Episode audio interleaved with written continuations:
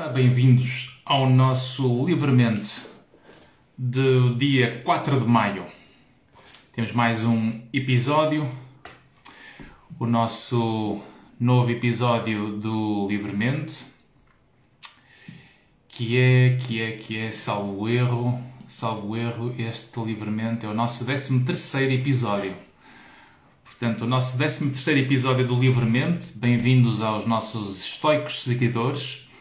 É com gosto que vos recebo mais uma vez para esta nossa live.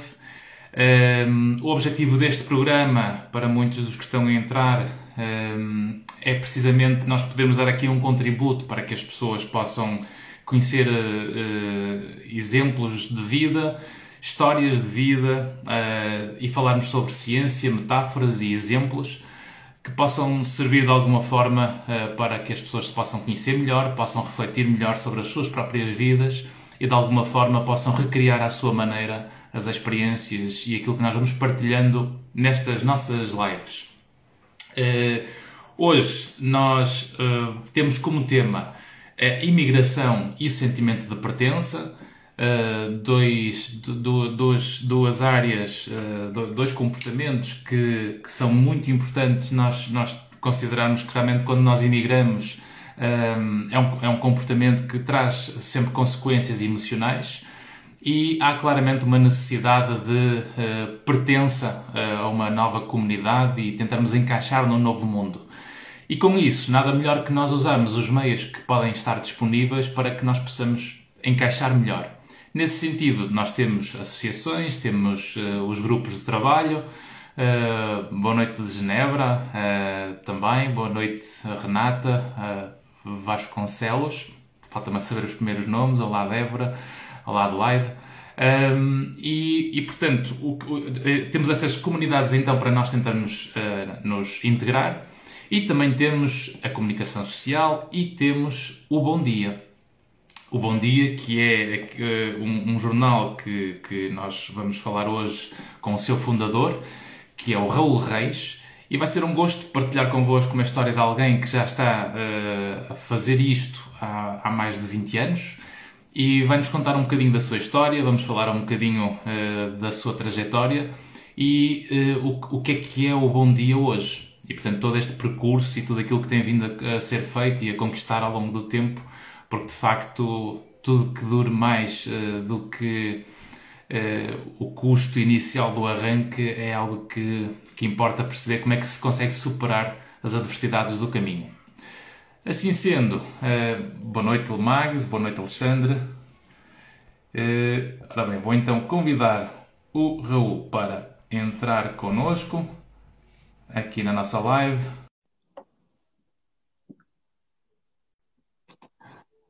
Ora cá, temos o Raul a entrar. Olá!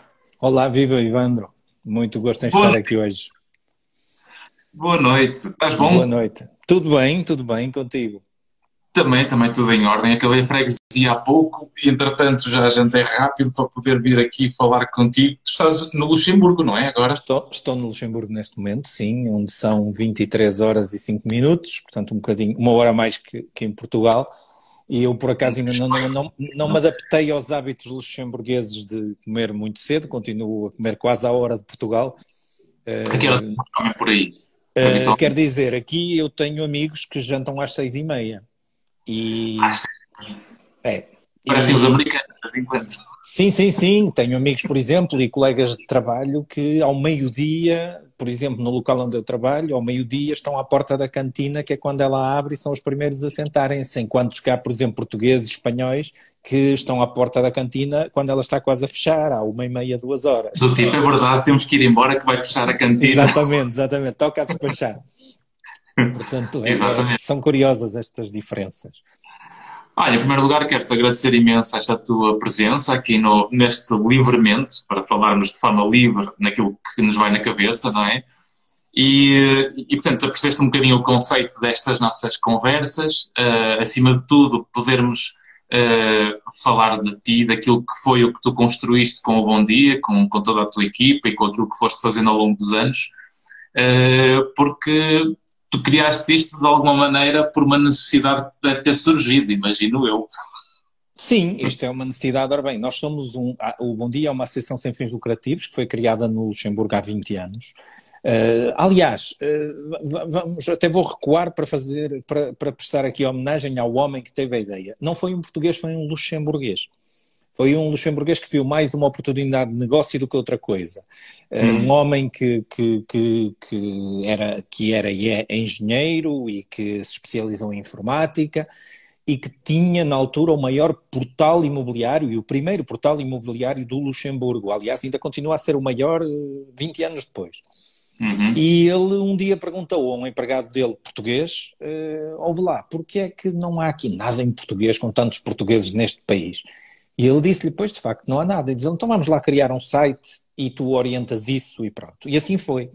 Ora, isto não durou muito tempo porque ele, o site imobiliário que ele tinha foi vendido a uma multinacional, acho que australiana, que lhe deu uhum. uns milhões e ele decidiu mudar de vida e fazer outras coisas. E, e perguntou lá à malta portuguesa, entre os quais eu incluía, eh, éramos um grupo de colaboradores, colaborávamos uh, simpaticamente com o projeto, mas muito, muito pouco a sério, digamos assim. Fazíamos alguns conteúdos, uns, umas fotografias de eventos portugueses, eu escrevia sobre cinema, que é a minha paixão, e Sim, já vamos falar sobre isso, porque eu sei que tens aí umas coisas, uns, uns comportamentos de eventos que tu vais que eu, eu fico a invejar, não é? Uhum. ah, sim, festivais e tal, sim, vai acontecendo, vai acontecendo. E tem havido menos, não é, com a pandemia. Mas, claro. portanto, só para, só para contar rapidamente a história, o, o, o este, este homem uh, decidiu que já não tinha tempo para isto, portanto, vendo o meu grande projeto, que é o portal imobiliário, e vocês o que é que querem fazer com o Bom Dia? E, vai, e a malta disse: vamos manter isto, a ideia é gira.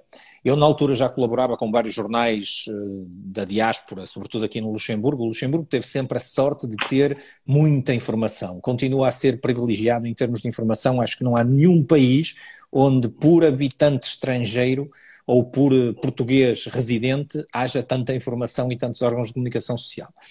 E, portanto, nós decidimos, com uma associação, um grupo de amigos, eh, pegar naquilo e fazer uma associação e desenvolver o Bom Dia, que ao longo dos anos, devagarinho, devagarinho, foi chegando àquilo que é agora, eh, e sendo já uma, apesar de ser uma associação e eu ser um voluntário, a maioria sermos voluntários, aliás, obrigado, Ivandro, pelo trabalho que também fazes no Bom Dia, as tuas emissões semanais e, e textos que, que partilhas connosco, impressões como colunista, eh, e, portanto, um grupo de voluntários, mas que, apesar de tudo, pequenino, pequenino, já emprega pessoas também e, e não há dúvida nenhuma, é neste momento o, o maior jornal, aquele com mais impacto nas comunidades portuguesas. Porquê que se chama Bom Dia? Porquê, como é que surgiu essa, esse nome?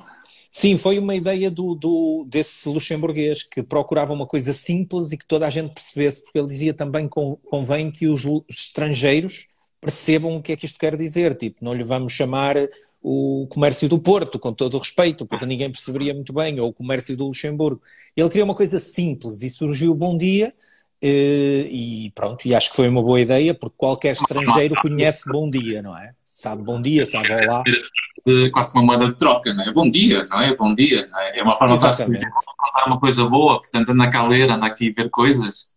Exatamente, exatamente. É positivo e o símbolo inicialmente era Uh, ainda hoje, o Bom Dia, quem vira o logo do Bom Dia, é, um, um, é Bom Dia com um O maior, assim com, várias, com vários círculos, com dois círculos vermelhos. Hum. Antigamente estes círculos eram amarelados porque simbolizavam o Sol de Portugal. Uh, depois foi-se estilizando o logotipo e passou a ser isto, mas inicialmente era o Sol de Portugal. Isto acima de tudo, porque foste, foram vendo ao longo deste tempo, desde essa altura, uma necessidade dos portugueses que emigravam para as várias partes do mundo e que nessa imigração eh, havia, ou ainda continua a haver até um pouco, infelizmente, uma atitude quase que de alguma segregação ou da pessoa ter umas dificuldades de alguma inserção em algumas, alguns, lugar, alguns lugares, não é? E, portanto, sim, sim, sim. um jornal como o Bom Dia e, e, essa iniciativa, e portanto é de louvar realmente essa atitude, porque é uma forma de ajudar as pessoas também a, a, a manterem uma ligação à comunidade a integrarem-se, a, a, terem algo que permite, por exemplo, um diálogo para se integrarem na nova comunidade, porque ao fim e ao cabo, se eu não conheço o Bom Dia, se eu conheço o Bom Dia, mas não te conheço a ti, e tu conheces o Bom Dia, no mesmo local, é um motivo de conversa para começarmos a conversar os dois sobre o Bom Dia, não é?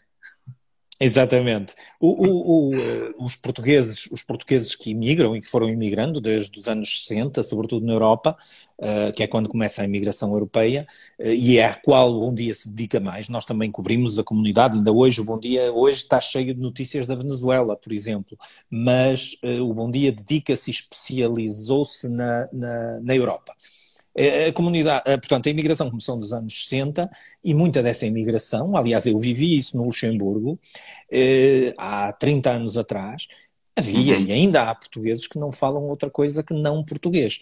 E o Bom Dia é também uma forma de ter notícias, de poder ler coisas sobre o Luxemburgo, sobre a França, sobre a Alemanha, sobre o país onde estão, na língua deles. Porque ainda uhum. há muita gente que ou, ou se fala, desenrasca-se, mas não comunica idealmente nessa língua. E depois, claro, é aquela vantagem também da, da, desse sentimento, como dizias, de pertença, não é? A pertença também uhum. se faz pela língua. Eu, eu, uma das coisas mais engraçadas que me aconteceu foi há dois, três anos atrás. Uh, fui buscar um carro de serviço. Nós temos uma parceria no Luxemburgo com uma, uma, uma marca e, e, e, fui buscar um carro de serviço. E, uh, e quando cheguei, disse bonjour, falei em francês, não é? Venho do bom dia, não sei o quê. E a menina estava atrás do balcão, disse: Ah, eu sou portuguesa, podemos falar português. Mas olha, mas eu falo muito mal, escrevo muito mal. E leio o Bom Dia porque vocês dão as notícias do Cristiano Ronaldo. E, portanto, às vezes é isto. Basta pegar num. Portanto, há uma razão para ir ler um jornal. E no caso dela, era que nós dávamos as notícias que ela não via noutros sítios. E ela acrescentou: e da namorada, porque não é o futebol que me interessa. essa ligação faz às vezes por uma coisa tão simples, não é? E ela, e no fundo, eu aí pensei, nós também somos um serviço público, porque. É verdade, nós, eu, Aquilo, aquilo, que eu noto, aquilo que eu noto em algumas pessoas que, que portanto, ao longo dos anos fui fazendo sempre muita prática clínica, também online, e agora no último ano então nem se fala, porque houve um crescimento muito, muito significativo. E, e, e, e uma, uma das coisas que tenho insistido bastante no último ano eh, é recomendar o Bom Dia, precisamente porque muitas pessoas que eu vejo e que estão com dificuldades de adaptação e de inserção nas comunidades, que estão com uma sensação de alguma exclusão, porque ainda por cima com a pandemia não, não sentem que não podem fazer as mesmas coisas que faziam antes. Claro. E o, o, facto de terem uh, o, jornal com as informações e, e poderem ter a uh, informação dos, dos, vários países onde acabam por estar os portugueses, uh, e, e isso, essa, é essa união que o Bom Dia permite-lhes que, que eu noto que acaba por ser uma forma de reduzir aquele sentimento da saudade, de conseguir reduzir o sentimento, a, a, a falta de, de, de pertença, de, de, uhum. pertencerem a um grupo. E, e, esse é um grande contributo, porque de facto as notícias que vão pondo todos os dias, a proatividade que o Bom Dia tem, porque eu noto que vocês no, no, nas várias redes sociais e no próprio site, eh, basicamente vocês parecem uma indústria de trabalho, não é? sim, sim, é graças a uma grande equipa e também aos jornalistas que estão uh, todo o dia a procurar a atualidade. Há um trabalho, é um trabalho muito difícil porque uh, na altura quando o Bom Dia começou, como dissemos, a fazer o Luxemburgo, era muito fácil. O Luxemburgo são 80 km de norte a sul e 60 de, oeste a, a, de leste a oeste. Agora, quando a gente decidiu, percebemos que tínhamos muitos leitores fora de Luxemburgo. Epá, como é que agora vamos experimentar isto? Víamos que pessoas nos liam em França, na Alemanha, na Suíça, etc. E como é que vamos experimentar? Fizemos um teste com a Bélgica, com um site que já existia da Bélgica, fizemos uma parceria. Percebemos que havia uma apetência, que havia uma necessidade, e começámos a alargar. Depois aí o desafio foi como é que nós vamos buscar as informações, sei lá, de, das pessoas que vivem em Clermont-Ferrand, no centro da França, ou que vivem em Hamburgo, no norte da Alemanha. É muito complicado, nós não podíamos, não somos uma, um, uhum. não somos a CNN para termos um correspondente claro. a cada rua, não é? Portanto, foi muito difícil. O que é que fizemos? Apostamos nas redes sociais. Isso também é um bocado o segredo do Bom Dia desde o início nós apostamos nas redes sociais como fonte de informação. Porque se nós seguirmos a Associação Portuguesa de Mönchengladbach na Alemanha, vamos saber o que é que eles estão a fazer, vamos falar com eles, vamos ter informação da comunidade e vamos poder partilhá-la. E assim fazemos essa, esse, como nós chamávamos no início, Facebook Watch, que agora já é, é. muito mais do que isso, porque as coisas acontecem no Facebook, no Instagram, no TikTok, uhum. não é? E muito mais. E depois pegamos no material, no conteúdo que criamos e pomos-lo outra vez nas redes sociais. Portanto, isto hoje em dia é um ciclo. Um ciclo. Ah, e essa forma interessante de bom humor que até põe, quer dizer, nós, nós temos sempre o, o TikTok dos portugueses que vocês partilham sempre. Vamos buscar ao TikTok, porque o TikTok é absolutamente incrível o fenómeno junto dos portugueses. Há um país que, que lidera isto, é a Suíça. Também há muitos TikTokers na Alemanha, no Luxemburgo, em França, mas a Suíça lidera. E neste momento eu suponho que alguns dos TikTokers com mais êxito no TikTok na Suíça são portugueses e que produzem uhum. conteúdos absolutamente incríveis. E nós começamos a ir buscar ao TikTok esses conteúdos para os trazer para o Facebook, que é uma é plataforma que não tem Isso é nada é... a ver. É uma das coisas que, aliás, tu com, com, com a formação de jornalista que também tens, informar não é só dar notícias da desgraça, não é só dar notícias sérias, é conseguirmos levar informação leve, bem disposta, divertida, bem humorada às pessoas. Exatamente. É? Nós, isso não achas que é o que mais falta atualmente na, na comunicação social? É o que falta e por isso nós, eh, eu, eu também estava farto de responder, eu e outros, e outros uh, colegas, olha está aqui a, a Vasconcelos 4055 é a Bia Vasconcelos, que é colaboradora e tem uma coluna do Bom Dia. A Bia é uma é poetisa excelente e que, e que eu gosto muito de ler e que está em Genebra. E a Bia está a dizer que não sabia que havia tantos TikTokers na Suíça. O, o, o, que eu ia dizer é que nós tínhamos sempre esta questão, sobretudo aqueles que dão mais a cara pelo Bom Dia, que sou eu e o Ricardo Silva, que somos daqueles que vêm da fundação da, do Bom Dia. O, tínhamos sempre aquela questão de, primeiro, sabem como é, sabes como é que é em Portugal, não é? Que pá, vocês são de que cor? Um jornal tem que ser de um partido ou do outro, ou não sei o quê. Exato, não é? Exato, e nós é. fartávamos de dizer que não somos. Dizíamos isso a políticos, dizíamos isso a amigos, dizíamos isso a quem nos perguntava.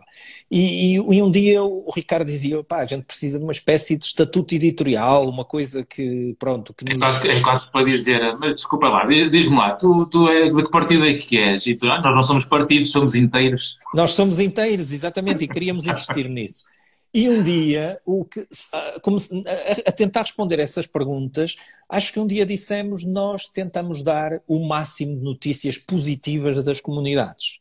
Uhum. E, e, de Portugal também. E de Portugal também. Aliás, por exemplo, há uns anos atrás, graças à colaboração de um, graças ao trabalho de um dos nossos colaboradores, começou a analisar o impacto de cada notícia que partilhava no Facebook e ele uhum. percebeu uma coisa.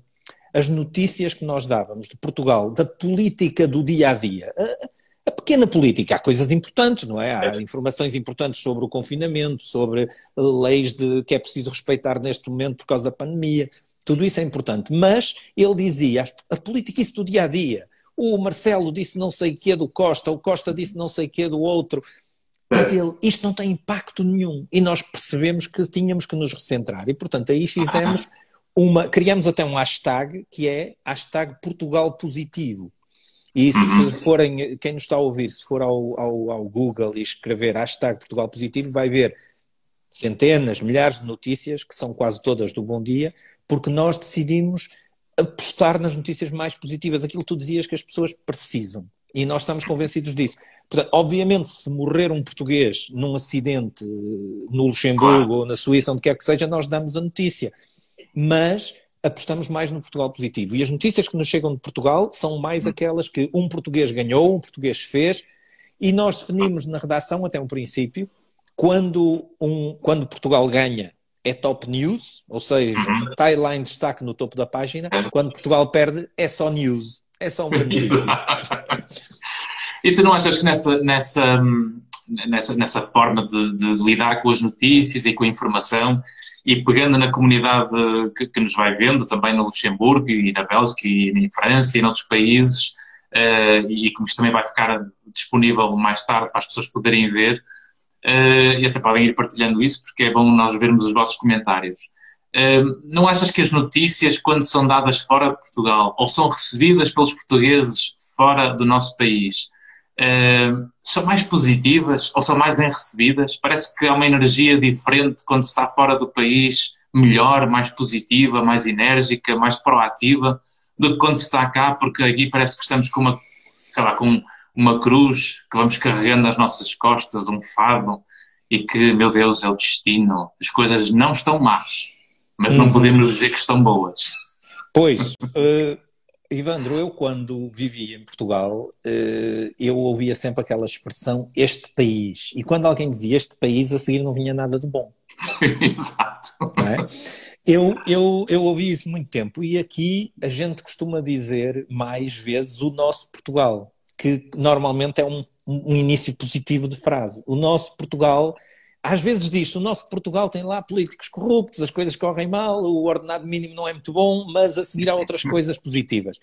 Eu acho que sim, eu acho que tens toda a razão que os portugueses cá fora veem de outra forma as coisas e gostam mais e eh, quer dizer, eu quando vejo que partilham os portugueses no TikTok, voltamos ao TikTok porque agora está na moda e malta mais nova e tudo.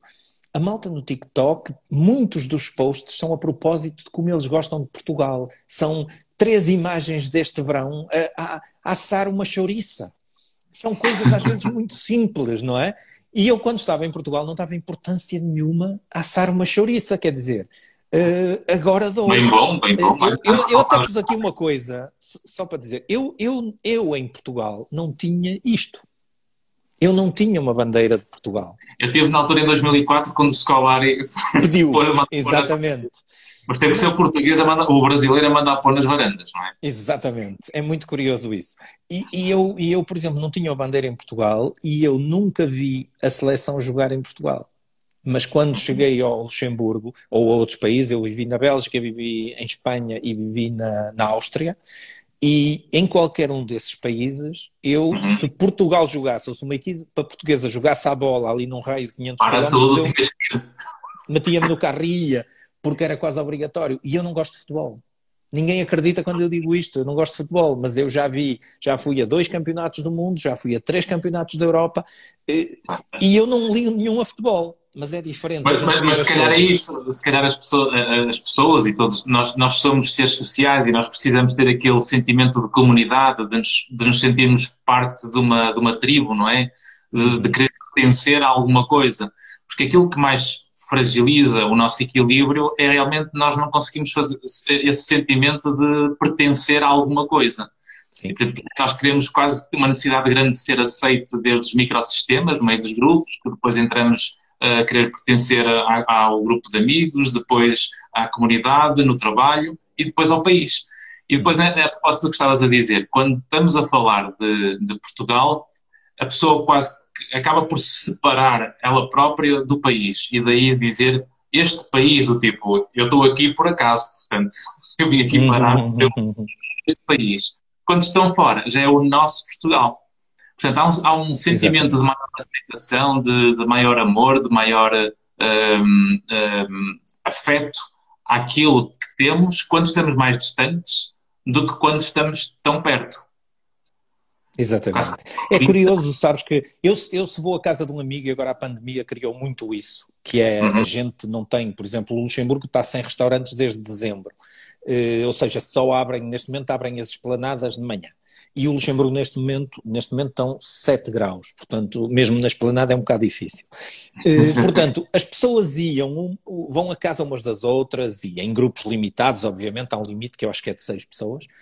Eu não é. conheço nenhum português, eu, eu não conheço nenhum português que vá à casa de um amigo e que não leva um vinho português.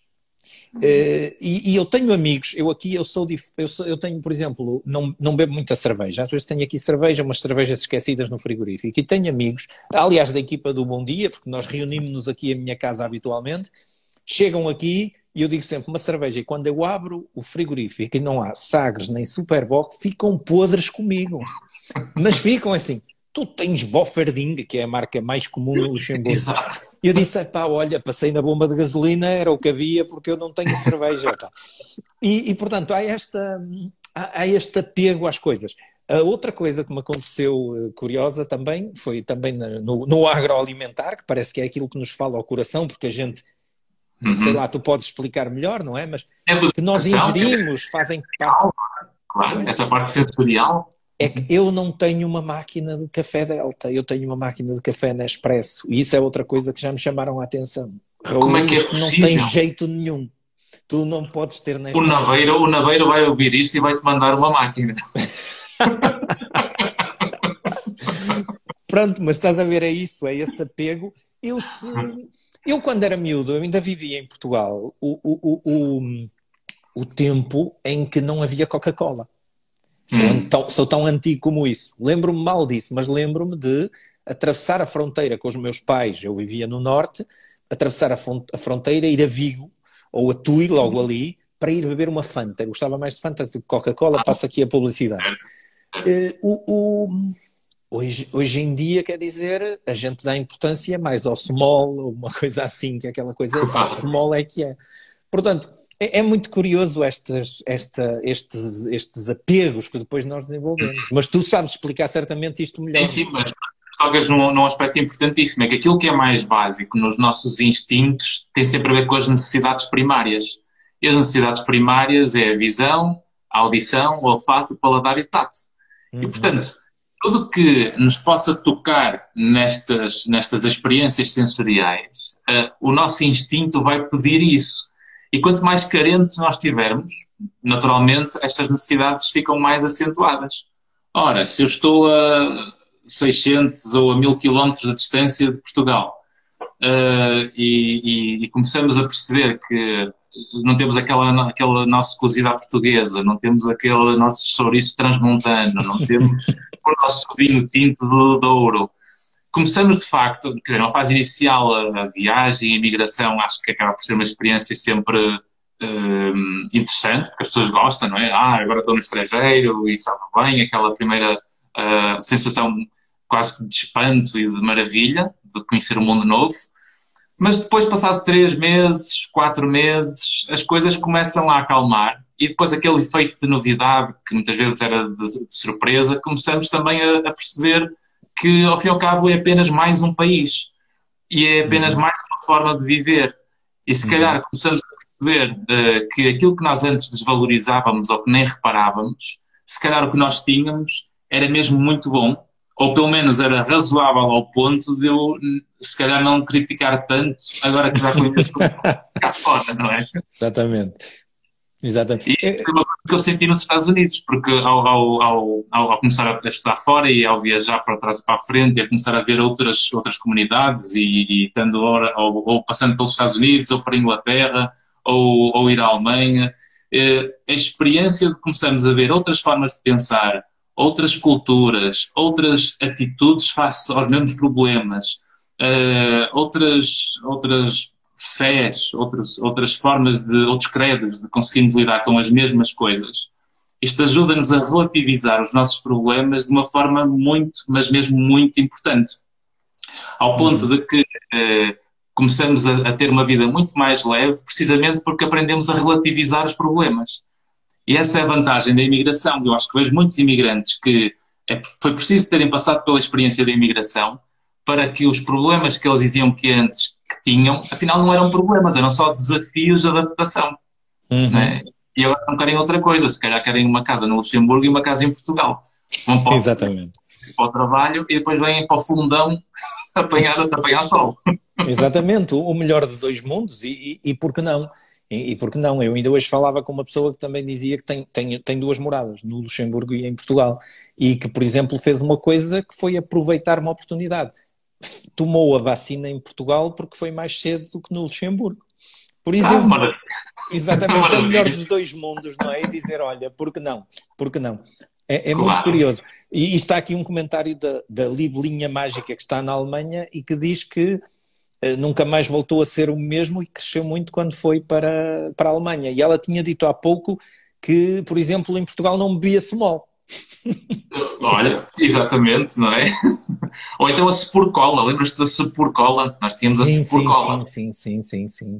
Era bem boa, por acaso. Gostava dela. Já gostava dela quando não havia Coca-Cola. Pois. Há muitas coisas que. E há coisas que a gente, por exemplo, eu, eu com pal é uma coisa, agora está em todo lado. Com pal, por exemplo, era uma coisa que fazia muita falta. Entretanto, a Compal acho que agora também faz parte de um grupo francês e, portanto, encontra-se em todo lado. Mas, Aquele slogan, não sabor, não é? Com Exatamente. É isso, é que depois, não sei, mas mais uma vez, socorro-me de ti, porque tu podes explicar isto melhor, mas eh, eu não sei se esses sabores também não estão associados a, memórias, a emoções, não é? Suponho que claro, também claro. vai por aí, não é? Sabes qual, sabes qual é o, o, órgão sensorial mais primitivo que nós temos? É o olfato. É o primeiro a formar-se na barriga da mãe ainda. Portanto, ele fica formado ainda antes de nascermos. E, portanto, por isso é que quando nós cheiramos o cheiro a bolo de uma confeitaria ou do, da casa da avó, ou quer dizer, do bolo que nos faz lembrar depois o bolo da casa da avó, não é? Uhum. Essas memórias é a memória mais, mais primitiva que nós temos. E é por isso que o, a, a, a forma como as pessoas vão buscar as experiências que possam trazer as raízes do seu desenvolvimento, do seu crescimento, quer em termos do olfato, quer em termos depois dessas lojas que abrem nas comunidades para depois comprarmos os produtos portugueses, que tantas há, não é? Aí no Luxemburgo, uhum. eu também no Brasil e nos Estados Unidos, na, na comunidade portuguesa de New York tem muitas lojas com, com estes produtos. Uh, e, e, aquilo é quase que uma forma de, fechando os olhos, trazerem as memórias do país para a terra onde estão. Uhum. E, portanto, estas, estas, este, este, preencher afetos uh, com, com experiências sensoriais uh, e depois servir de motivo para que ao cozinhar isso em casa eu possa te convidar e vir as pessoas depois criarem ali o, o seu espírito de, de, de, família, de comunidade, de, de pertença, é, é, muito mais isso que nós vemos nas comunidades portuguesas que, que começam a, a mostrar os que melhor se adaptam. Porque são uhum. esses que se adaptam, são os que têm essa proatividade de quererem comunicar, usando as notícias que possam não ter a ver com a vida deles, mas serve para conversarem uns com os outros. E essa é a mais-valia do Bom Dia, porque serve de tema. Oh, oh Zé, tu viste, tu viste a notícia que saiu ontem no dia? sim, sim. eu vi a notícia, mas não tens que me mandar para eu ir ver. E lá vai ele ver, ali ao, ao site, uhum, clica, uhum e depois já vai ter assunto para conversar, e depois, olha, isto tem muito que se lhe diga, vamos ter que fazer um jantar em tua casa para ir conversar sobre isto. É? Exatamente. E bom, isso, isso agora acontece, como estás a dizer, no café, no trabalho, etc., mas também acontece nas redes sociais, porque a notícia leva a comentários e as pessoas vão comentar e debater e, portanto, que são do, do claro. interesse comum, não é? Que as liga. Sim, sim, sim, sim. E aliás, essas experiências acabam por fazer com que as pessoas até comecem a, a ter mais a, a, a, necessidade de saberem criar consensos entre elas, por estarem em países diferentes, do que, por exemplo, aquela, aquela forma muitas vezes mais uh, limitada ou superficial que muitas vezes se vê quando, quando estamos nos países de origem, e não é só em Portugal, mas aparece em outros países também, que é uh, se tu não concordas comigo já estás a arranjar problemas. E portanto eu se calhar tenho mais cedência à opinião diferente porque quero-me fazer, quero-me quero sentir parte integrante da comunidade, precisamente aceitando a tua opinião diferente da minha, e isso faz-nos conversar, conhecer-nos melhor, uh, criarmos mais, mais amizade, porque eu passo a saber quem tu és de facto, porque mostras a tua opinião, do que este registro que vamos vendo hoje, que é o medo da partilha, de termos opiniões diferentes, de podermos mostrar o que pensamos, como se pensares diferente de mim, eu fosse uma pior pessoa ou tu fosses uma pior pessoa. Uhum. E isto é uma frase grande que nós vemos hoje com, a, com as redes sociais também, não é? Exatamente, exatamente. Sim, as redes sociais nota-se que eh, as coisas podem também facilmente dar para o torto. Uh, porque é muito mais fácil, se calhar, insultar alguém ou zangar-me com alguém ah, claro, uh, claro. diante de um ecrã, sem estar a enfrentar é como pessoas. Os estudos mostram que as, as, as, más, as más notícias, não, os boatos ou as teorias da conspiração circulam seis vezes mais rápido que as notícias verdadeiras. Pois. Pois. Isto, é, isto, é, isto é dramático. É. é. e ainda hoje publicamos uma notícia em que dizia que os, os jovens, os, os jovens, já não, não me recordo de que idades, que se se deixavam, que não, não distinguiam, na maioria dos casos, uma notícia verdadeira de uma falsa. É e isso é muito preocupante, é mesmo muito, muito preocupante. Saber que quando um jovem está online a ver uma notícia, vai acreditar tanto na falsa como na verdadeira. Isso a mim, a mim preocupa-me um bocadinho. Pois. Mas isso é tal coisa, estava pano para mangas para falarmos de educação, de, de, de escolas, de política, de governos, de de, de responsabilidade individual dos próprios jovens. Portanto, há uma série de, de, ferramentas que, se fossem bem treinadas, se calhar havia muito mais capacidade de diálogo do que estas superficialidades de, de nem sequer conseguir separar a opinião de facto. Exatamente. É terrível, é terrível. E é muito complicado, porque realmente a mentira também muitas vezes é muito bem trabalhada, não é? E as notícias falsas, eu vejo isso. Onde é que viste essa notícia de que a mentira é muito bem trabalhada? E depois o outro diz, eu vi isso porque foi uma notícia que eu vi na internet. Foi, é uma pois. fonte segura. Exatamente, quando me dizem isso, ouvi no Facebook, então aí eu fico como se o Facebook fosse o jornal de notícias, quer dizer, exatamente. E, e, é muito, é muito, muito complicado que as pessoas que, que, já começam a dizer essas coisas, não é? Ouvi, ouvi aqui, ouvi ali, vi numa rede social, vi na internet. É, é muito complicado. E nós, no Bom Dia, temos essa preocupação também, porque o, as, quando se está a pôr uma notícia em, em linha, uh, temos que ter a preocupação da fonte, onde é que a gente foi buscar esta informação. E nós claro. fomos já várias vezes vítimas de situações assim, em que há uma notícia que sai, Uhum. E que, por exemplo, eu vou dar um, um, exemplo muito curto. Aqui há uns anos, dois, três anos atrás, no sul do Luxemburgo, foi, de, saiu uma notícia que saiu na imprensa portuguesa via alguém do Luxemburgo de que um filho matou a mãe portuguesa. Obviamente, ah. isso para nós é uma das é a nossa praia, digamos assim. Portanto, eu na altura telefonei a um colega que vive perto dessa cidade e olha, podes ir lá saber o que é que se passa. Uhum. O, o que é que se passou? o, a pessoa que foi lá, uh, que é uma colaboradora do Bom Dia, chegou ca à casa onde foi o crime e viu a morta a estender roupa. Ou seja, ela não tinha morrido, não tinha acontecido nada. Houve naquela rua uma zaragata qualquer, veio a polícia e algum vizinho interpretou que foi naquela casa que aconteceu um drama e inventou uma história. E de repente, em Portugal, já estava a dizer-se, portanto, nos jornais nacionais portugueses, saiu a notícia de que um filho matou a mãe e não sei o que no Luxemburgo. Isso nunca aconteceu. É muito complicado e, e, e, a, e, a, mentira corre muito depressa, porque é mais interessante, é mais fascinante, não é? Sim, sim, mas a, a validação da informação é das maiores urgências e das necessidades que hoje em dia, enquanto jornalista, deves sentir, não é? E essa diretriz interna no, no Bom Dia deve ser uma preocupação gigante. É confirmar, confirmar, confirmar, confirmar e ainda recentemente cometemos um erro. Recentemente fomos nós que matamos alguém, entre aspas, porque demos a notícia da morte de um jovem português, mas a fotografia que pusemos não era dele. Hum, e tínhamos confirmação de que era aquele. E que era aquele o pai dele e que era não sei o que e tal. Eh, obviamente pedimos desculpas e mudamos a fotografia, mas portanto foi é muito mesmo, mesmo com todo o cuidado uhum, certo, mas há pessoas que têm sete vidas é como os gatos, olha, uma já foi. Só faltam seis. Continua vivo, exatamente, continua vivo. É, é muito, uma das, muito curioso.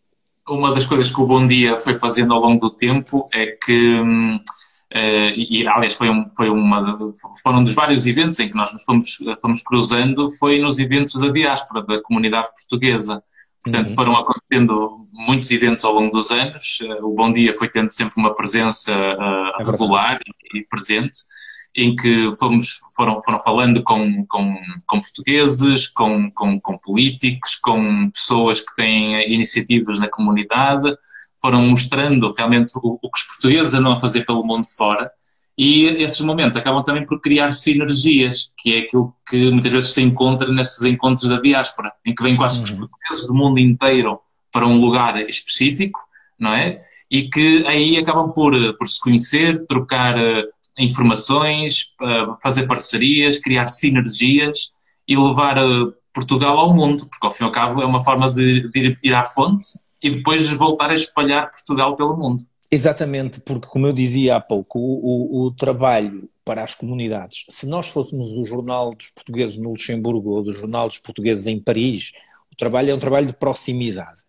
Eh, fazer as notícias dos portugueses de Hamburgo e dos portugueses de Genebra Uh, uhum. e também dos portugueses de, dos Estados Unidos, etc., uh, é outro trabalho e é muito mais complicado. Esses encontros de investidores da diáspora, para nós, não são encontros de investidores são encontros de, de potenciais casos a contar, não é? De pessoas que nós queremos conhecer, histórias que queremos contar, nessa lógica de Portugal positivo também, porque habitualmente os homens e mulheres que aparecem nesses encontros são pessoas que uh, têm empresas, querem vir procurar oportunidades em Portugal, etc. E, portanto, são casos, é? são casos positivos, são esse Portugal é, positivo, é. porque para nós o Portugal positivo não é só o Portugal positivo dos, dos 10 milhões que estão em Portugal, ou um pouco menos, mas claro. também aqueles 5 milhões pelo mundo que andam aí a fazer uhum. coisas e que, e que muitas vezes não são conhecidos em Portugal, porque, por exemplo, eh, eu já me queixei muito mesmo aos responsáveis da RTP de, por, esse, por causa disso. A uhum. RTP tem programas dedicados aos portugueses cá de fora que só passam na RTP internacional e não na RTP 1 ou 2 ou 3. Uh, isso foi mudando um bocadinho, já há uma emissão que é a hora dos portugueses. portugueses pelo, exato, ou portugueses pelo mundo, exatamente. Mas há emissões que são em circuito fechado, e isso é pena, porque eu acho que as coisas começam a mudar graças à internet e graças a jornais como o Bom Dia, não é? O Bom Dia, devo dizer, neste momento nós temos entre 15% e 20% de pessoas a lerem-nos em Portugal. Nós vemos as estatísticas todos os dias, não é? E temos muita gente a ler em Portugal, ou seja, nós, ao contar histórias de, da comunidade portuguesa no Reino Unido, estamos a contar essa história também a pessoas que estão no Porto, em Lisboa, na Madeira, onde quer que estejam. É? E essa perspectiva do Portugal positivo e contarmos as histórias é uma forma até de, de contrariarmos esta, esta corrente que anda muito na comunicação social, sempre mais enviesada para o negativo, eh, para a desgraça, para, para os números negativos para os problemas, para a mágoa, para o sofrimento. E estes exemplos de tantos portugueses que vão se engrando na vida, que vão conseguindo superar adversidades, que vão conseguindo desbravar caminhos muitas vezes nunca antes feitos e conseguiram criar impérios, basicamente, por, pelo mundo fora, em que empregam uh, milhares de pessoas. Eu lembro de ter visto um desses encontros, um português tinha quase mil funcionários nos Estados Unidos, Uhum. Quer dizer, e quando vemos realmente atitudes de, de portugueses que não se conformam com, com, uh, com, com, com, com, as dificuldades, portanto, pegam nas dificuldades tal como elas são, aceitando aquilo que é e começam a construir caminho e, e a abreviar caminho, procurando as redes de contacto certas, uh, pondo-se nos contextos uh, que podem facilitar o desenvolvimento, afastando-se daqueles que muitas vezes bloqueiam o desenvolvimento. Uhum. É?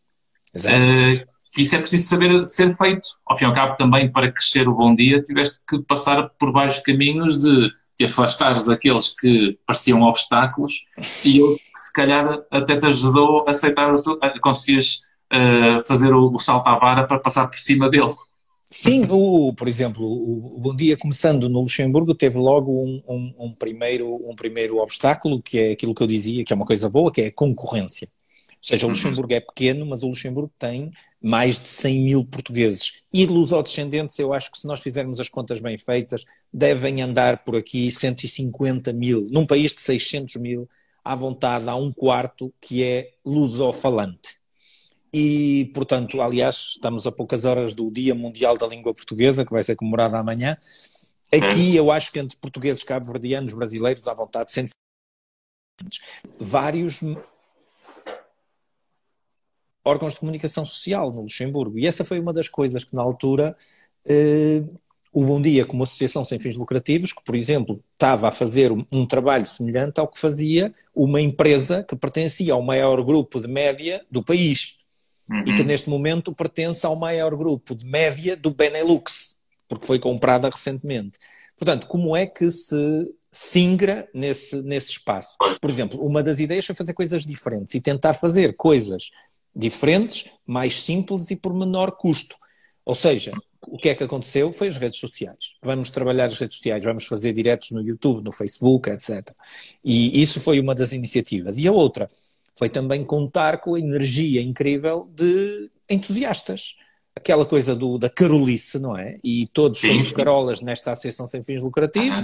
Eh, às vezes eh, mal tínhamos dinheiro para pagar um jantar de Natal aos colaboradores mas toda a gente estava ali feliz e ia fazendo e, o que e é podia. Bom, não é? é tão bom esse, esse espírito de, de, saber que estamos a ajudar, que estamos a contribuir para, para alguém poder ficar a sentir-se melhor com o, o, trabalho que se faz. E, e, isso deve ser uma sensação que deve ser muito aconchegante para ti também, não é? É, é claro que sim, claro que sim. E, e depois uh, o reconhecimento, ver que, por exemplo, nós fomos, o, o Bom Dia foi considerado, quando a Web Summit veio a Portugal, nós apresentamos o projeto Bom Dia ao Web Summit e uhum. fomos convidados como startup, apesar de não sermos uma empresa no verdadeiro sentido do termo, fomos considerados startup e convidados para a primeira Web Summit em Lisboa. Ah, deu-nos um orgulho todo tamanho, não é? Fomos, fomos vistos, fomos, uh, conseguimos muitos colaboradores, muitas parcerias e tal. Uh, mais ou menos pela mesma altura, não, foi um bocadinho antes, foi um bocadinho antes, uh, havia uns prémios dedicados à diáspora, uns prémios de empreendedorismo da diáspora, e também uhum. fomos finalistas duas vezes desses prémios, que eram dados na altura pela Presidência da República. E, e, depois, aliás, na altura a gente percebeu-se que realmente, espera aí, mas isto que estamos a fazer não é brincadeira nenhuma. E de vez em quando até tínhamos colaboradores que diziam, epá, mas o bom dia, isto é uma responsabilidade terrível aquilo que eu estou aqui a fazer no dia a dia. Uh, e pronto, portanto, é sempre, é sempre um desafio, é um desafio todos os dias depois garantir que a máquina continue a funcionar, porque neste momento, e com colaboradores, como por exemplo, como é o teu caso, às sextas-feiras emissões da psicologia. Neste momento ainda deve estar, deve estar a acabar a emissão do Bom Dia Feminino. Amanhã há uma emissão Bom Dia Alemanha. Não, uma Bom Dia, Bom Dia Pronúncia do Norte. No dia seguinte há a emissão do Bom Dia da Música. E portanto, e são pessoas que estão a fazer isso com a meio das boas vontades porque, pronto, porque acreditam que estão ali a fazer um trabalho Mas, e, e a tudo, psicologia ajudou muito. Sim, sim, tu estás a dizer, estás a dizer algo que, é, que, que, até metaforicamente eu acho que pode servir para cada uma das pessoas que nos está a ouvir, principalmente em, em duas coisas. Uma é que as adversidades que nós temos na vida devem ser enfrentadas e que nós devemos pegar no que temos para conseguir superar isso. Do que muitas vezes desistirmos de mudar ou de melhorar as coisas, acomodando-nos às desculpas ou às circunstâncias e ficando muito mais vítimas dessas realidades. Portanto, tinhas a perfeita justificação para não avançar com nada, porque tinhas um grande grupo e é uma grande empresa em termos de mídia, e quer dizer, vou agora competir com estes, estes, estes Golias, quer dizer, não, não faz sentido, não é? Uhum, Mas não, conseguiste perceber o que é que eles fazem, que nós podemos fazer diferente e querendo fazer algo que eles não fazem. Exato. E tanto por aí, em vez de transformar isso num problema, fizeste disso um desafio que te levou a superar o problema. É, é verdade, é verdade. É, não, visto assim ainda mais, ainda, ainda fico mais contente. Mas graças a quem colaborou e quem apoiou e quem, e quem aceitou os desafios que nós lançamos. Mas o, o teu exemplo, papel é conseguir inspirar os outros para depois também saberem acrescentar valor ao mundo, não é? Exato. As, as, as, emissões do Bom Dia foram um bocado a resposta à pandemia. Nós começamos, a primeira emissão uh, fez ontem o, um ano. Foi o Bom Dia Vai à Bola, porque nós achamos que era muito bom uh, estar a tentar o futebol, porque em princípio a gente, bem, os portugueses gostam de futebol, vamos experimentar. Se o futebol pegar, tudo pega. e, e depois o que, o, que, o que fizemos foi uh, lançar essa emissão, que funcionou muito bem, e depois lançar desafios para outras. O que é engraçado foi ver que dois, três meses depois, uh, outros média da diáspora estavam a fazer exatamente a mesma coisa. Portanto, há essa satisfação também de dizer nós, invent, nós inventamos qualquer Vocês coisa. Vocês foram os e eles fomos os pioneiros. E, e, isso agora, depois há sempre é o desafio, é o que é que nós vamos fazer a seguir. Essa depois é a grande dificuldade, é manter este, este aspecto pioneiro, não é? Este aspecto de para estar à frente tens que estar sempre muito, muito atento. E é difícil. Isto, isto acontece todo, em, todo, em todos os domínios, não é? De um, de um médico até uma empresa de informática Sim. ou de automóveis, não é? Claro, claro. E, mas é, se calhar isso, isso tem que ser visto como uma parte integrante de um processo de, de evolução, de saber viver a vida, sem ter uma ânsia ou uma obsessão de que tem que ser dessa essa forma, porque a vida também tem que ser vivida à medida que vamos saboreando essas pequenas vitórias, não é? Portanto, é preciso abrir o, o vinho do Douro, é preciso uh, assar o chouriço, é preciso comer um cozido à portuguesa, é preciso marcar um jantar, um almoço, um lanche, porque o sumo da vida são esses momentos que nos vai permitindo saborear as vitórias do, do campo de batalha uh, nos intervalos. Hum, exatamente. E isso às vezes, e a pandemia não nos permitiu muito isso. Isso foi uma ah, coisa mas, que eu senti mas, falta. Espera aí, mas, mas deixa-me dar uma ideia, porque eu faço regularmente um jantar ou um almoço de amigos em que pomos os telemóveis na mesa, cada um cozinha o mesmo prato e temos que comer juntos. E eu pergunto: olha, queres a coxa? Então, olha, tira aí do teu prato que eu tiro do meu. e Muito compramos bom. o vinho e ficamos todos juntos. E a mesa fica montada, não é? É como se estivéssemos todos à mesa, ninguém usa máscara, está tudo à vontade. Isso é uma maravilha, é uma excelente ideia. Não, nós, nós o, nosso, o nosso, por exemplo, os nossos hábitos eram de facto comemorar as coisas com eventos, com jantares, com estar presentes em eventos. Nós lançamos, na lógica do Portugal Positivo, lançamos em 2019 um projeto que se chamou Portugal Positivo, que é uma conferência que teve lugar no Luxemburgo em junho. Tínhamos uma marcada para maio de 2020 em Paris. Como podes imaginar, não teve lugar. Está agora marcada para 26 de junho em Paris, outra vez, e vai certamente ter lugar, espero bem. Mas, portanto, esses também eram eventos de, de festejo, em que está a equipa, em que estão uh, leitores, em que estão colaboradores, em que estão, em que nós conseguimos festejar e celebrar uh, este projeto. Por exemplo, fazíamos sempre jantares de Natal, fazíamos sempre jantares de aniversário. O Bom Dia festeja o aniversário no dia 10 de junho. E vai haver a diáspora também em agosto, não é? Enquanto estar outra vez presentes. Exatamente, exatamente. E esperamos estar e com as emissões do Bom Dia, aliás, é o nosso projeto de juntar todas as emissões do Bom Dia ao vivo lá em Fátima, onde vão estar muitos portugueses da imigração e onde vão estar todos estes investidores. Isso é que era giro, era, era por exemplo, estas, estas, estas, estes livramentos que eu faço todas as terças-feiras, era giro, era, por exemplo, estar presencialmente e punhamos os dois o microfone, ficávamos aqui com uns fazinhos, a beber um, um, um, copo de vinho do Douro ou coisa assim do género, e íamos conversando, falando destes assuntos. Uma, uma, a propósito ainda dessa, dessa, dessa importância do, do viver o momento e de saborear as coisas, o tempo, o tempo que nós todos vamos vivendo, o dia a dia, o tempo que passa, não é? O segundo que passou agora nunca mais volta. Uhum. E portanto, a, a, e, e, problemas e dificuldades e dramas, isso todos vamos passando por isso, uns mais do que outros, mas o que é certo é que a vida é dura e a vida traz sofrimento associado. E o que nós fazemos com esse sofrimento nos intervalos das obrigações e das responsabilidades é o que nos permite balançar o combate e hum. a forma como nós voltamos com os problemas. E, portanto, eh, nós perdemos muitas vezes a vontade de cuidar desses momentos porque temos os problemas. Mas provavelmente é precisamente por ter esses momentos que eu consigo suportar os problemas. Ok. Uhum. Pois, e, é um bom conselho. É para as pessoas perceberem que se calhar, uh, quer dizer, nós estamos sempre, e aqui vamos falando sempre de experiências de superação, do lado bom das coisas, mas quer dizer, qualquer dia até podemos criar um programa que seria conta-me tudo o que tu falhaste para construir o que fizeste. e tu contavas a trajetória ao contrário, não é? Que é todos os nãos, todas as pancadas, todas as adversidades, todas as falhas, tudo aquilo que foi contra o processo do que tu querias.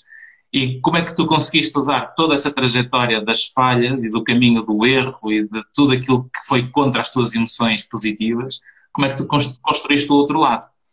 E isto é o que nós temos, é a melhor mensagem que, que acho que estes 20 anos do Bom Dia e da tua trajetória no Bom Dia uh, permite explicar, com, com este lado mais cor-de-rosa de tudo o que foi bom até agora, não é?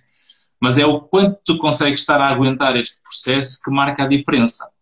Hum. E isso é que é o lado bom das, das coisas, não é? Portanto, são estes exemplos de inspiração, de superação, que depois acabamos por ver estas, estes exemplos, estas metáforas representadas nos livros e no cinema.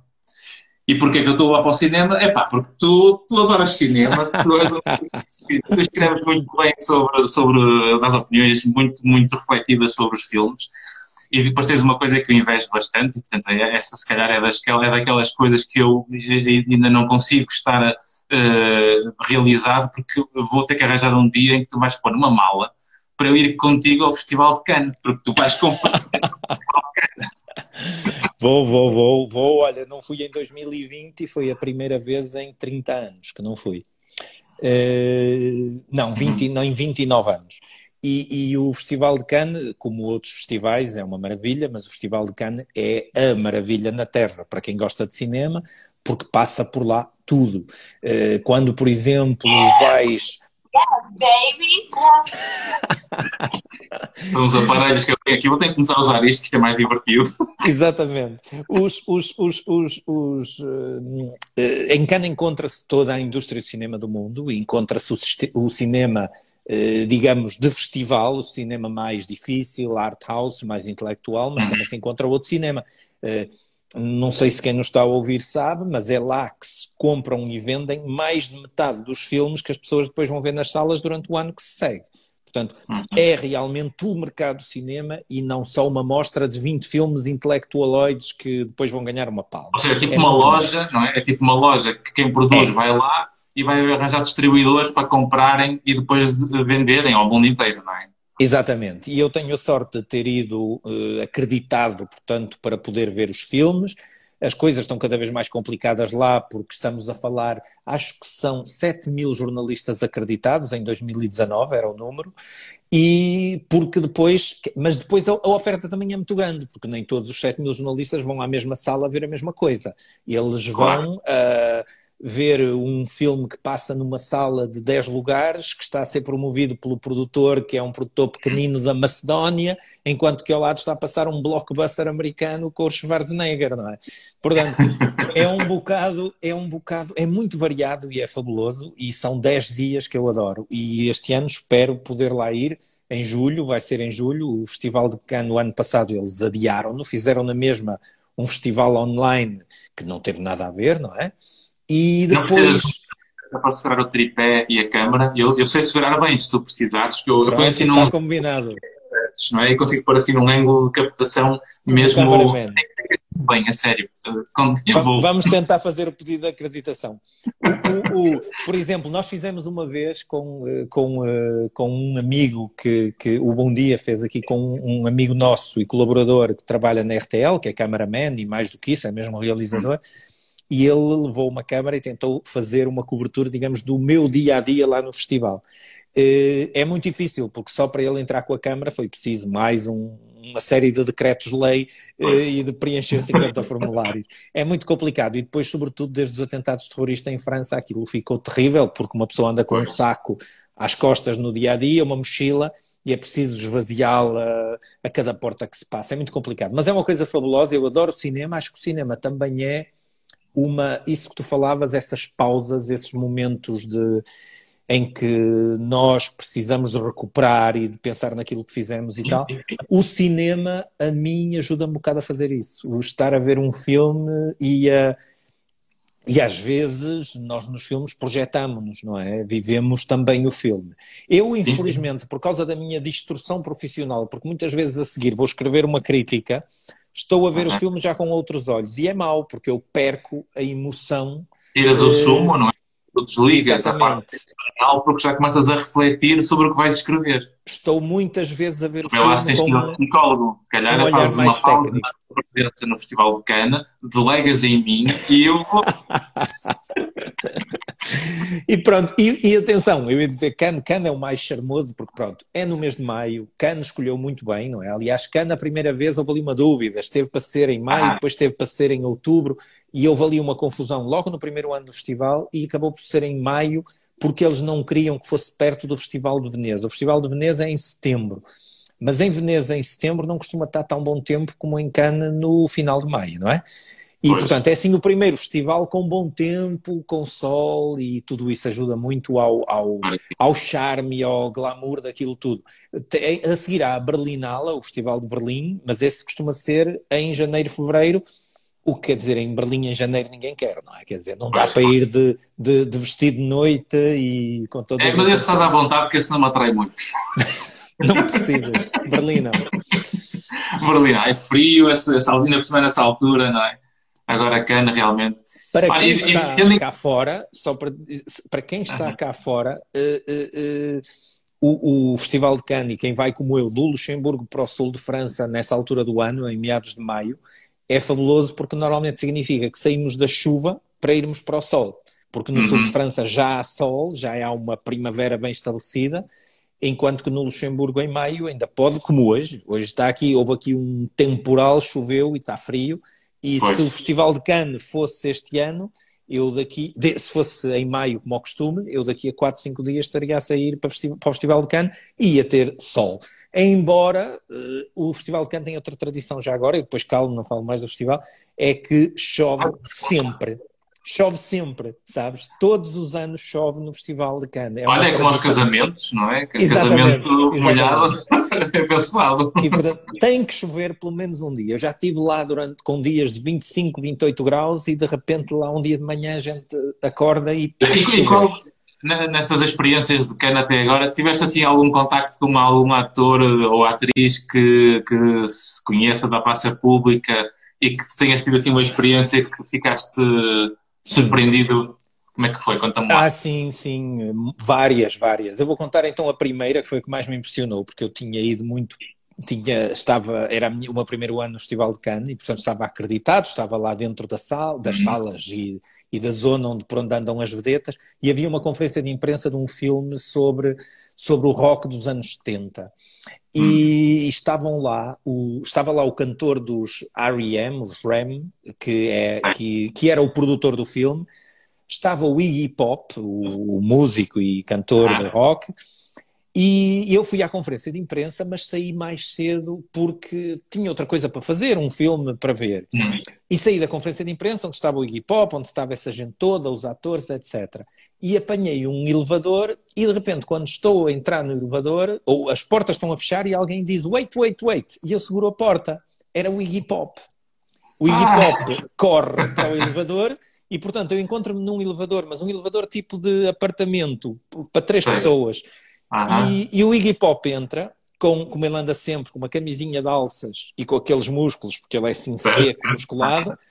E, e, eu olhei para ele e senti aquela coisa de eu tenho que dizer qualquer coisa, não é? E disse uhum. aquela coisa estúpida que toda a gente diz: I like your work. e... Esse é o pitch do elevador com as, com as estrelas. E, exatamente. E ele só disse thanks. E fez-me assim com a mão. E eu, pronto, fiquei ali. E depois, quando no, no final, não é? Chegamos ao resto do chão, e, ele saiu e eu fiquei ali a pensar que era muito estúpido e que, pronto, e como é que eu fui capaz de só dizer uma banalidade como esta? Mas há, mas há outros encontros, há, há encontros uh, mais engraçados que depois eu perdi a vergonha e comecei a falar com eles e tal. Por exemplo, lembro-me um dos encontros foi em 2019, portanto no último festival ah. em que estive, não foi sequer com uma vedeta, foi com uma vedeta internacional, mas que não foi Hum. mas que é portuguesa, que é a Sara Sampaio, uh, manequim. A Sara Sampaio também já fez cinema, participou num, num filme muito interessante chamado Carga. Uh, A Sara está sempre em Cannes, sobretudo para apoiar um projeto que existe da AMFAR, que é um projeto internacional para angariar fundos contra, para a investigação sobre a SIDA. Uhum. E, uh, e a Sara Sampaio vai todos os anos, porque nesse evento uh, o lugar é pago a peso de ouro. E, portanto, quem está nesse evento está a pagar lugares, depois há leilão de o vestido velho da Sara, o, uh, o relógio de não sei quem e tal. E eu vi a Sara Sampaio e como, como a admiro, como atriz e como manequim, além de ser uma mulher lindíssima, e fui ter com ela, e na altura eu estava com a minha namorada que gosta muito dela, e eu chamei-a e disse-lhe: Olha, está aqui a Sara e não sei o quê. E quando a minha namorada chegou ao lado da Sara, estava tão comovida de a ver, começou a chorar. E eu estou preparado para tirar um selfie e está ela a chorar, agarrada à Sara Sampaio e a dizer, e a Sara a dizer, come on, come on.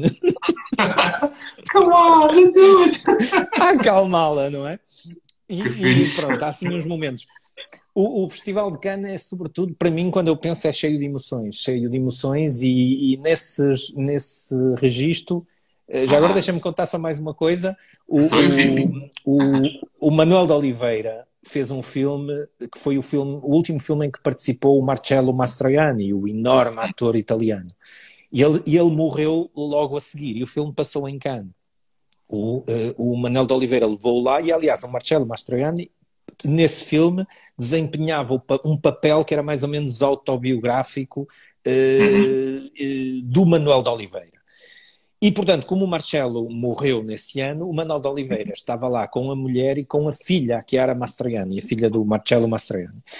E, e, eu estava sentado mesmo atrás, tive a sorte de chegar cedinho, fiquei atrás da fila onde estão as vedetas e os realizadores e tal. E fiquei ali atrás. E o filme acaba, há uma ovação, porque é o último filme do Marcello, não é? E toda a gente na sala está emocionada, pessoas a chorar. Claro. E está o Manel de Oliveira sentado com a mulher de um lado, que está a chorar, e a Chiara uhum. Mastroianni, que não está a chorar, que está desfeita em lágrimas, mas desfeita em lágrimas, e levanta-se de qualquer forma para agradecer os aplausos, vira-se para trás, portanto, vira-se para mim, e eu estou, obviamente, como bom paparazzi, a tirar fotografias ali mesmo em cima do nariz dela, não é? E, e eu digo ao, digo ao Manuel de Oliveira: parabéns, mestre, é um grande filme. E ele olha assim para mim e diz: Não tire fotografias, olhe para elas duas, mulheres. E faz-me assim um gesto, puxa as duas para ele, cada uma a chorar no ombro dele. Aliás, a Manuel Oliveira é muito pequenina e estava, estavam as duas ali a chorar. E ele diz-me aquilo. E são, e pronto, eu, eu apaguei essas fotografias, nunca utilizei essas fotografias. Uh, mas... Não será muito de encaixilhar essas. Não, exatamente. E o, e o, eu achei graça foi ao Manel de Oliveira, aquela quase frieza dele, para aquilo, para o Manel de Oliveira ir ao Festival de Cannes era uma coisa, era como ir, era como ir tomar café à pastelaria. E... Também, também com, com aquela idade, não é? Exatamente, exatamente. É, mais um.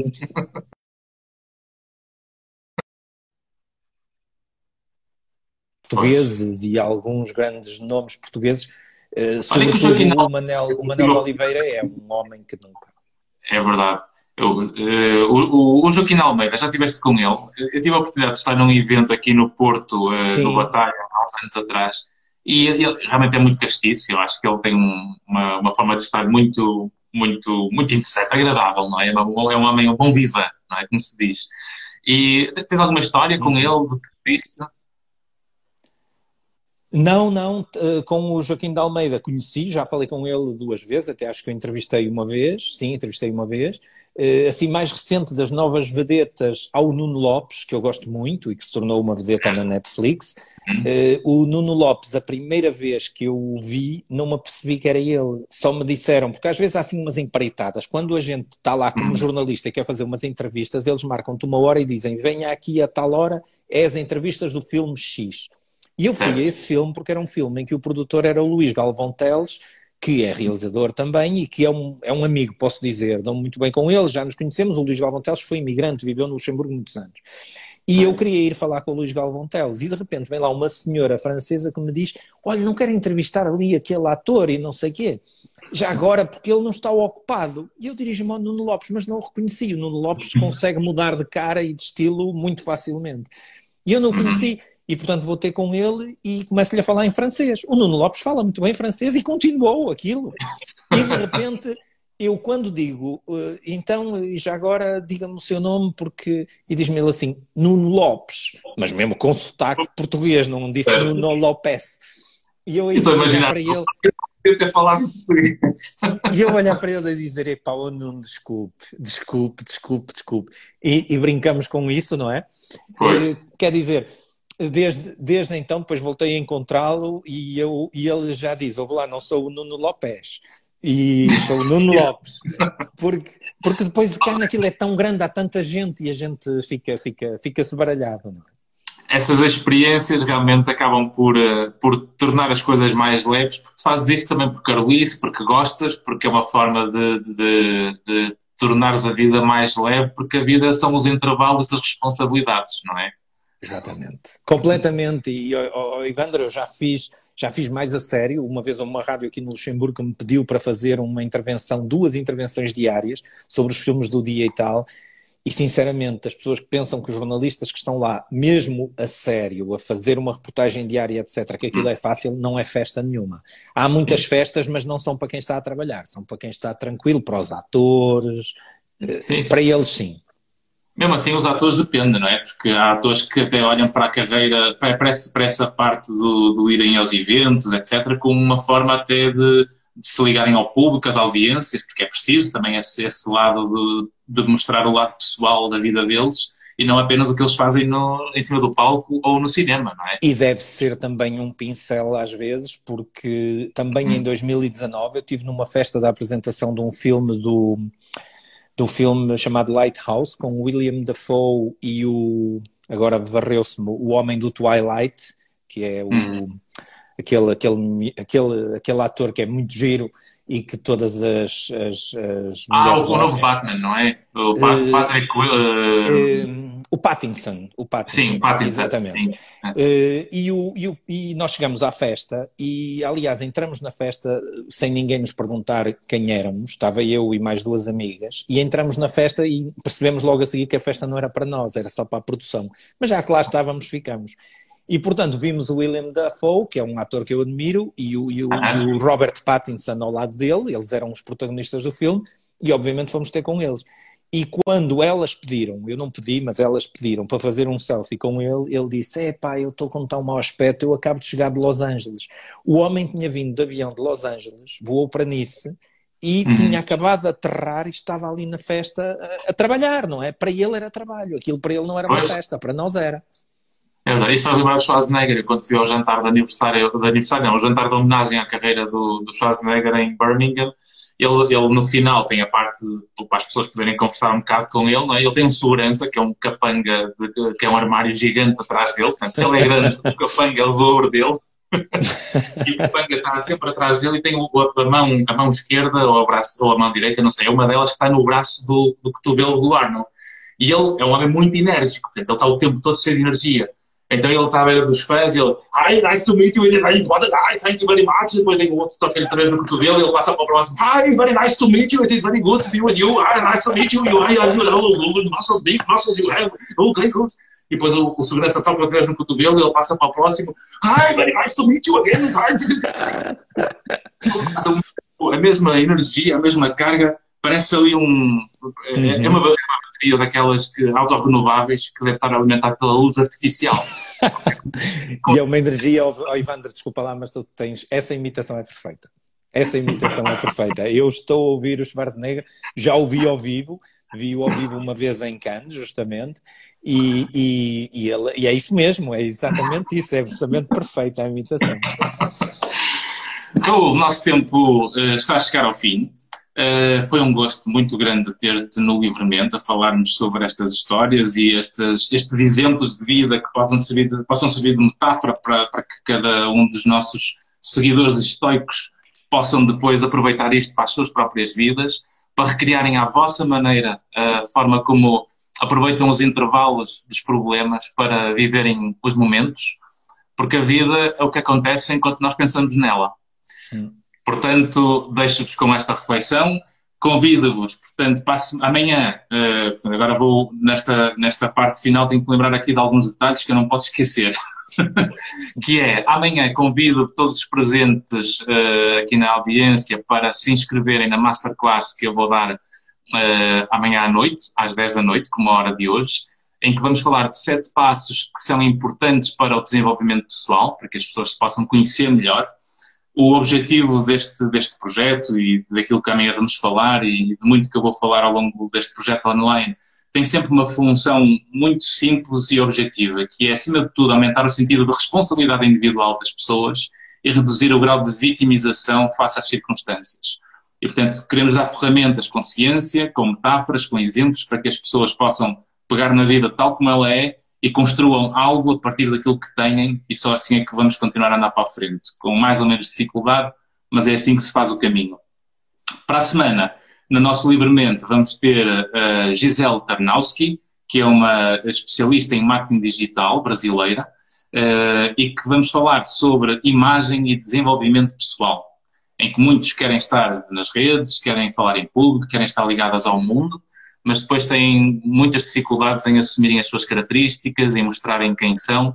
E uma coisa que de certeza deves concordar comigo, Raul, Uh, e tu disseste isso quando falaste do Festival de Cana, que no princípio ainda tinhas vergonha, que estava assim meio inibido. Nós, quando começamos a ser iguais a nós próprios e começamos a ter menos problemas em assumir quem somos e mostrar as nossas diferenças na relação com o mundo, geralmente é quando começamos a viver melhor a vida, não é? Uhum. Exatamente, Vou, estou plenamente de acordo. Ó oh, Ivan, tu vais-me só permitir que eu faça publicidade também ao teu espaço no Bom Dia, que é o Psicologia ah, no Bom Dia.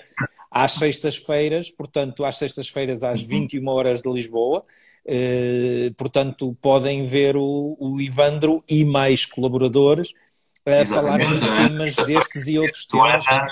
Digo também que vai estar connosco todas as sextas-feiras às nove. E tem sido um gosto Exatamente. colaborar porque realmente se há algo que me sabe bem na vida é poder acrescentar valor aos outros. E portanto é com esse, muito com esse que eu adoro estar no Bom Dia.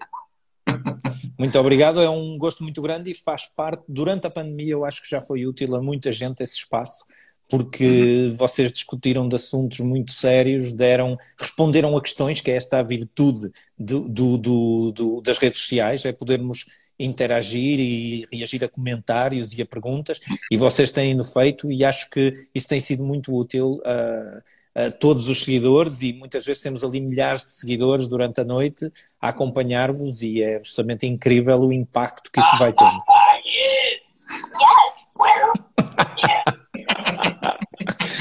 yes! yes! Para terminar, vou-te deixar aqui uma pergunta de um dos nossos seguidores estoicos que nos diz: Raul, uh, mandei umas boas recomendações de feel good filmes para esta fase difícil de pandemia. Uau, boa questão. Uh, por acaso, eu ia dizer uh, em apontem mais para as séries. Hoje em dia toda a gente vê streaming, vê Netflix e coisas assim. Neste momento há uma série, há uma série de séries muito engraçadas.